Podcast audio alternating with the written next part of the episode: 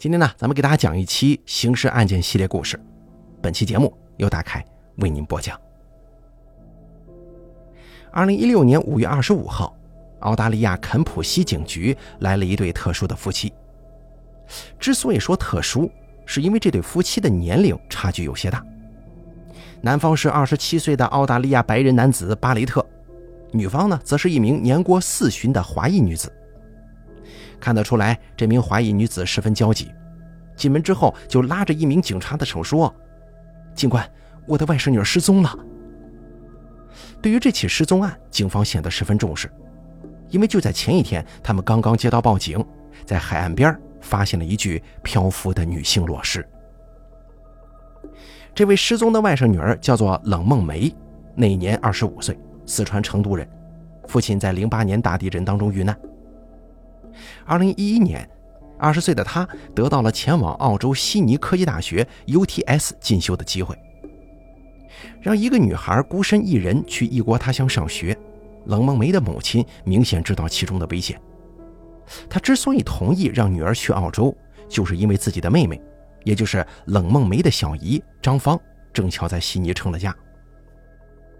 张芳之前有过一段不幸的婚姻，离婚之后嫁给了澳洲男子巴雷特。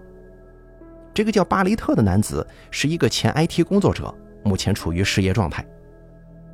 虽然家里人并不看好他们二人的结合，但张芳自己呢甘之如饴，还夸赞巴雷特老实忠厚。也正是因为有张芳保证澳洲安全，还说孩子可以住到自己家，冷梦梅的母亲就放心的同意了女儿去澳洲。事实证明啊，张芳说的话是有些言过其实的。巴雷特这个人喜欢夸夸其谈，时不时的就宣布自己马上就要找到工作了，但整天呢不是在家打游戏就是在睡觉，完全靠冷梦梅、张芳打工挣钱。不过宅男也有宅男的好处啊，那就是性格比较和善，跟冷梦梅相处的也是其乐融融。可谁曾想，二零一六年四月份，小姑娘忽然就离奇失踪了。据张芳说。外甥女儿可能是在四月二十二号失踪的。二十三号早上，张芳上完夜班回家之后，并没见到外甥女儿。当时她有事去了卧龙岗，这个卧龙岗啊，是澳大利亚新南威尔士州的一座工业城市。环顾一圈，发现冷梦梅的伞好端端的放在门口，她就放下了心来。外甥女儿对自己的皮肤非常重视，出门都会带着一把伞。伞在家里头。这足以说明他去的地方可能并不怎么远，所以张芳呢，当时就没放在心上，高高兴兴地离开了。而张芳没想到的是，接下来的两天里，不管自己怎么跟冷梦梅打电话，都没有任何人接听。打电话给丈夫，得到的回答也总是不知道，正在打游戏呢，别打扰我。二十五号，张芳从外地急匆匆地赶了回来，得知冷梦梅仍旧还没回家，心里顿时有了不好的预感。外甥女儿不会开车呀，出远门都靠公交车。张芳赶紧拉着丈夫去检查了一下外甥女的公交卡，被告知这几天她的公交卡根本就没有任何使用记录。一种不祥的预感越来越强烈了，两个人赶紧去了当地的警局报了案。当张芳把冷梦梅的情况介绍了一遍之后，警察的脸色变得异常严肃。因为他对身高、样貌、身材等等描述听起来很熟悉。就在前一天的四月二十四号，有人报警说，在曼莫拉湖国家公园钓鱼点喷潮口附近发现了一个很大的塑料袋，看里面包裹的东西的形状很像是一具尸体。这当即就引起了警方的高度关注，迅速赶往现场调查。警方到了地方，把塑料袋打捞上来以后，发现里面果然是一具女尸。莫拉湖国家公园钓鱼点喷潮口是当地著名的死亡圣地，短短八年内整整死了十六个人。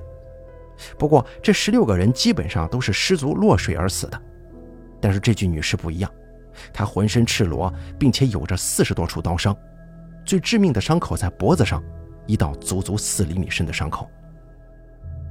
女尸是一名亚裔，留着一头黑色长发，身高在一米七零左右。手腕、脚腕处有着遭到过捆绑的痕迹，却没有跟岩石碰撞的痕迹。因为浸泡时间过长，尸体已经出现了发软膨胀的现象。同样的一些痕迹也被水流抹除，法医无法判断他生前有没有遭到过侵犯。很明显，这里并不是第一案发现场，而是犯罪嫌疑人的抛尸现场。警方正为如何确认女尸的身份而感到头疼的时候，张芳前来报警了。虽然警方怀疑发现的女尸很有可能就是失踪的冷梦梅，但还是做了两手准备，一边安排人手调查冷梦梅失踪前的去向，一边进行 DNA 对比。经过调查，四月二十一号下午三点钟，冷梦梅跟朋友们在学校附近的公交站分别，然后就没人见过她了。据张芳透露，冷梦梅最近可能交了一个白人男朋友，他曾经看到过对方的照片，一头金发，长得有点凶。然而，警方在调查过程当中并没有找到张芳所说的白人男友，反而发现巴雷特这个当姨夫的十分可疑。巴雷特前后言行非常不一致，一会儿说在二十一号晚上见到冷梦梅，一会儿又说没见过她。而且这个人呢，总是尝试着转移警方的调查方向，时不时的就会说出一个所谓的十分可疑的人物。但警方调查之后却发现，他口中的可疑人物，在二十一日深夜到二十二号这段时间内有完美的不在场证明。更重要的是，警方之后找到了关键录像显示，二十一号晚上冷梦梅的确回了家，而当天晚上家里只有巴雷特在。四月二十九号，经过对比冷梦梅牙刷上提取到的 DNA，警方确认发现的无名女尸正是冷梦梅。针对巴雷特的调查也出现了重大突破。通过对比巴雷特在冷梦梅失踪后这段时间的调查，警方发现，巴雷特曾经在二十四号凌晨三点十九分离开住所，使用门禁卡通过电梯进入地下车库，然后开车前往了曼莫拉湖国家公园。当日早上七点半，巴雷特曾经打过一个电话，显示他当时处于喷潮口附近十三公里的地方。与此同时，有证人作证，当天他们在喷潮口游玩的时候，巴雷特曾经告诉他们：“我不建议你们下去。”结合种种线索，当地警方控制了巴雷特。在对他的手机进行检查的时候，警方发现了一些没有删干净的照片。照片的主要场景是在冷梦梅的卧室，冷梦梅的嘴巴被堵住，全身赤裸，身体也被胶带捆绑。除此之外，上面还有他偷拍冷梦梅妓女洗澡、睡觉时的照片，以及他对着这些东西自慰的视频。作为关键性证据，手机中还有巴雷特在二十四号拍的抛尸照片。很快，澳洲一家地方法院就公开审理了这一起丧尽天良的案件。在法庭上，巴雷特承认是自己杀死了冷梦梅，但他不肯承认自己对其实施了性侵犯，并坚称自己杀人并非主观故意。据巴雷特讲，二十一号晚上自己回家之后，直奔卧室去吸大麻，哎，抽着抽着就嗨了。之后发生了什么，他是一点印象都没有。等到自己再次清醒过来的时候，只模模糊糊地记得冷梦梅痛苦的表情，面前满是鲜血的尸体提醒着他自己犯下了多么恶劣的行为。总而言之，一句话吧，巴雷特坚称自己在案发时间失忆了，而且也没有对冷梦梅实施过性侵犯。他这种胡扯的说辞，很明显瞒不过任何人。一名犯罪心理专家就表示，吸毒不可能导致失忆。而且巴雷特看起来也不像是一个长期吸食毒品的瘾君子啊。法官也同样没相信巴雷特的话，直接当庭表示：“在我三十年的刑事律师生涯当中，我还没见过像你一样肥胖的瘾君子呢。”不过，虽然法官认为巴雷特很可能实施了性侵犯，但因为没有明确的证据，只能以谋杀罪判刑，而不能加上性侵罪。这就导致，虽然冷梦梅的家人们一致请求判处巴雷特终身监禁，澳洲没有死刑啊，法官呢也只是判处了巴雷特监禁四十六年，而且三十四点五年内不得假释。对于这么一个结果，冷梦梅家人可以说完全无法接受啊！三十四年对于这个变态恶魔来说实在是太短了，到时候让他出来祸害更多的人吗？但是没办法呀，法官就是这么判的，他们也只能选择接受。但谁也没想到的是，事情在二零一九年十一月份出现了转机。这一天，悉尼的一位女士去照顾患有阿尔茨海默病的母亲的时候，发现他正在一脸无辜地把玩着一个金属物。自从得了老年痴呆之后，母亲经常会从自家院子里捡回来一些乱七八糟的东西当成玩具。女士走近之后一看，当即变得严肃了起来，那竟然是一个防水 U 盘。一般这种东西里面都装着人家的隐私啊。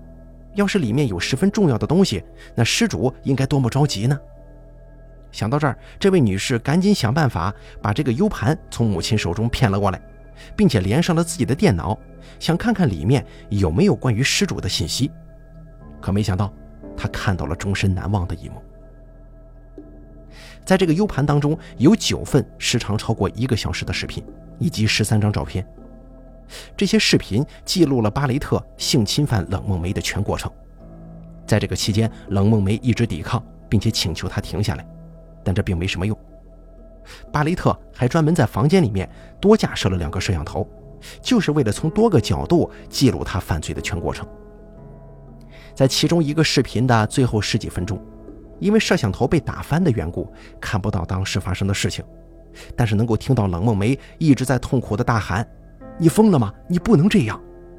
而那些照片呢，则全是拍摄的冷梦梅的私处。视频里面的内容让女士不寒而栗，更让她感到惊恐的是，母亲自从得病之后，就只能在自家院子里面活动了。她是从哪儿得来的这个 U 盘呢？当然，现在并不是考虑这些问题的时候。这位女士第一时间选择了报警，并且把 U 盘给交了上去。法院在确认视频中的被害人就是冷梦梅之后，再次开庭审理了此案。在铁证如山的证据面前，巴雷特终于再也无法否认了，他承认了自己性侵犯冷梦梅的行为。与此同时，他还想拖自己的妻子张芳下水。他说自己的妻子是妓女和贩毒者。而巴雷特的这番话并没起到什么作用。法院经过审理之后，认为巴雷特犯有包括猥亵和严重的性侵犯等在内的十七项犯罪。对于如此残忍的罪行，法官决定加刑两年，三十六点五年内不得假释。对于如此轻的处罚，法官表现得很坦然。他说：“如果一审的时候有这些证据，我可能会判处其终身监禁。可是因为澳洲的一个关键性条款，只能给他加刑两年。”不过话又说回来了，三十六点五年的监禁，对于如此变态来说，实在是太轻了。好了，咱们本期刑事案件系列故事呢，就给大家讲到这儿了。感谢您的收听，咱们下期节目不见不散。